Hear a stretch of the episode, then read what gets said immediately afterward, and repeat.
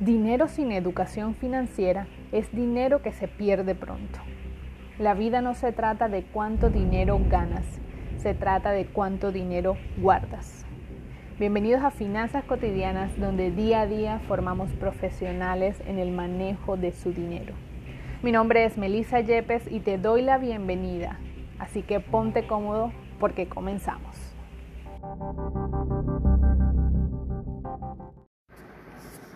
Las personas exitosas son aquellas que primero crean sus activos y luego definen su estilo de vida. Con esta frase inicia la primera sección del capítulo 1 de este libro, El arte de hacer dinero. Y es que en esta primera parte que se titula La riqueza aparente, nos hablan de un fenómeno bastante común en nuestra sociedad. Y es ver que el estilo de vida de las personas que más ingresos generan es un estilo de vida enfocado al gasto, enfocado al comprar, al mostrar que tengo el auto de último modelo, que tengo la computadora más reciente y con mejor capacidad, que tengo el último celular que salió al mercado sin importar los millones de pesos que me pudo haber costado. Y mi estilo de vida va relacionado directamente con mi ingreso. ¿Qué sucedería si ese ingreso deja de ingresar, valga la redundancia, si dejo de percibir ese ingreso, ¿qué sucedería? ¿Podría yo mantener ese mismo estilo de vida? Yo creo que ni la persona más millonaria de este mundo pudiera mantener un estilo de vida de esa forma que implica tantos gastos y poca acumulación. Por el contrario, en este capítulo nos presentan cuál es la clave de estas personas millonarias que realmente tienen riqueza. Y dice que la gente con mucho dinero se caracteriza por seguir un estilo particular de vida que le permite acumular y no despilfarrar. Pocas veces vemos a los ricos malgastando su dinero. Por el contrario, los despilfarradores son los más proclives a mostrar su capacidad de generar dinero y son muy buenos para generar y gastar. De nada sirve medir nuestras riquezas de en cuánto estamos generando de dinero si lo que se nos está yendo es incluso superior a lo que está ingresando. Cuando cada año, por lo menos aquí en Colombia, debemos hacer la declaración de renta, es tú declarar cuánto tuviste de ingreso y cuánto tuviste de gastos y cuánto tienes en activos y demás.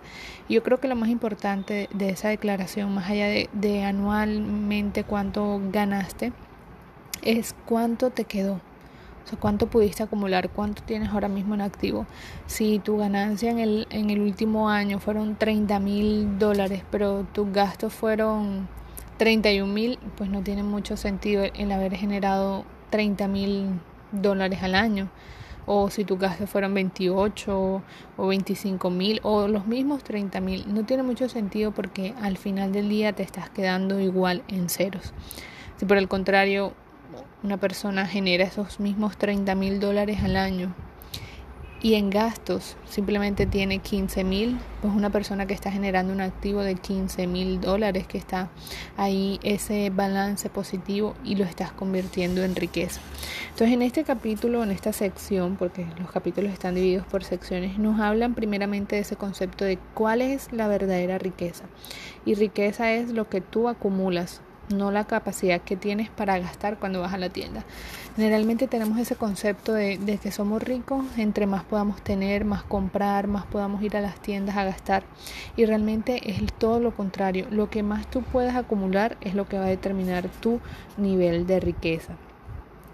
Y hay una fórmula clave que incluso Kiyosaki también la, la menciona. Y es que si tú quieres saber cuál es tu nivel de riqueza. Si quieres saber qué tan rico eres, debes preguntarte y sacar los cálculos de cuánto tiempo tú podrías vivir sin un sueldo. Es decir, si hoy, el día de hoy, 7 de octubre del año 2020, tus ingresos formales, lo que has estado recibiendo durante este tiempo, mermaran o desaparecieran por completo, ¿cuánto tiempo tú podrías sobrevivir con el estilo de vida que tienes, con las obligaciones que tienes, con el día a día que llevas? Muy probablemente esos números serían igual a cero. Así que hay varios aspectos que puedes tener en cuenta como características de las personas que realmente tienen riquezas y tú puedes aplicar en tu vida para también construirlo. Y la primera de estas nueve características es que las personas millonarias son personas que viven un ritmo de gastos por debajo de su capacidad de ingresos. Número dos, tienen un nivel de disciplina, orden y organización personal que les permite saber perfectamente qué hacer con su dinero. Número tres, son muy trabajadoras, muy por encima del promedio de la gente. Cuarto, les gusta lo que hacen en su trabajo o en su empresa. 5. Dedican tiempo a estudiar minuciosamente cómo pueden invertir el dinero excedente independientemente de la cantidad. Número 6. Siempre están viendo oportunidades de invertir donde los demás no las ven, sin importar el tipo de trabajo que tengan.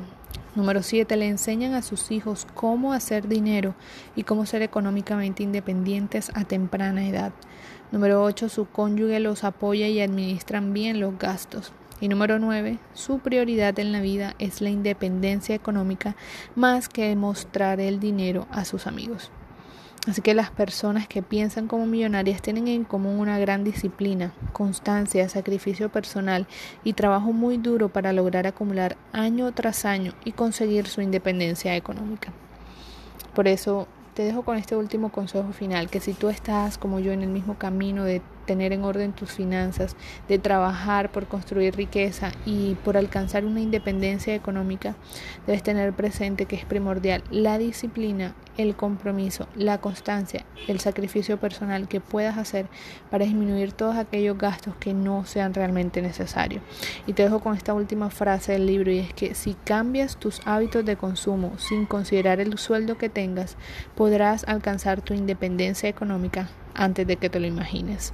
El secreto no es cuánto ganas, sino cuánto gastas y cómo lo inviertes. De todas formas, si tienes alguna duda, recuerda que puedes encontrarme en Instagram como arroba finanzas cotidianas y enviarme tu pregunta en un mensaje directo. Como siempre, un placer compartir contigo y muchas gracias por acompañarme del otro lado. Nos escuchamos mañana con más información cotidiana para transformar tus finanzas. Hasta entonces y feliz resto de día.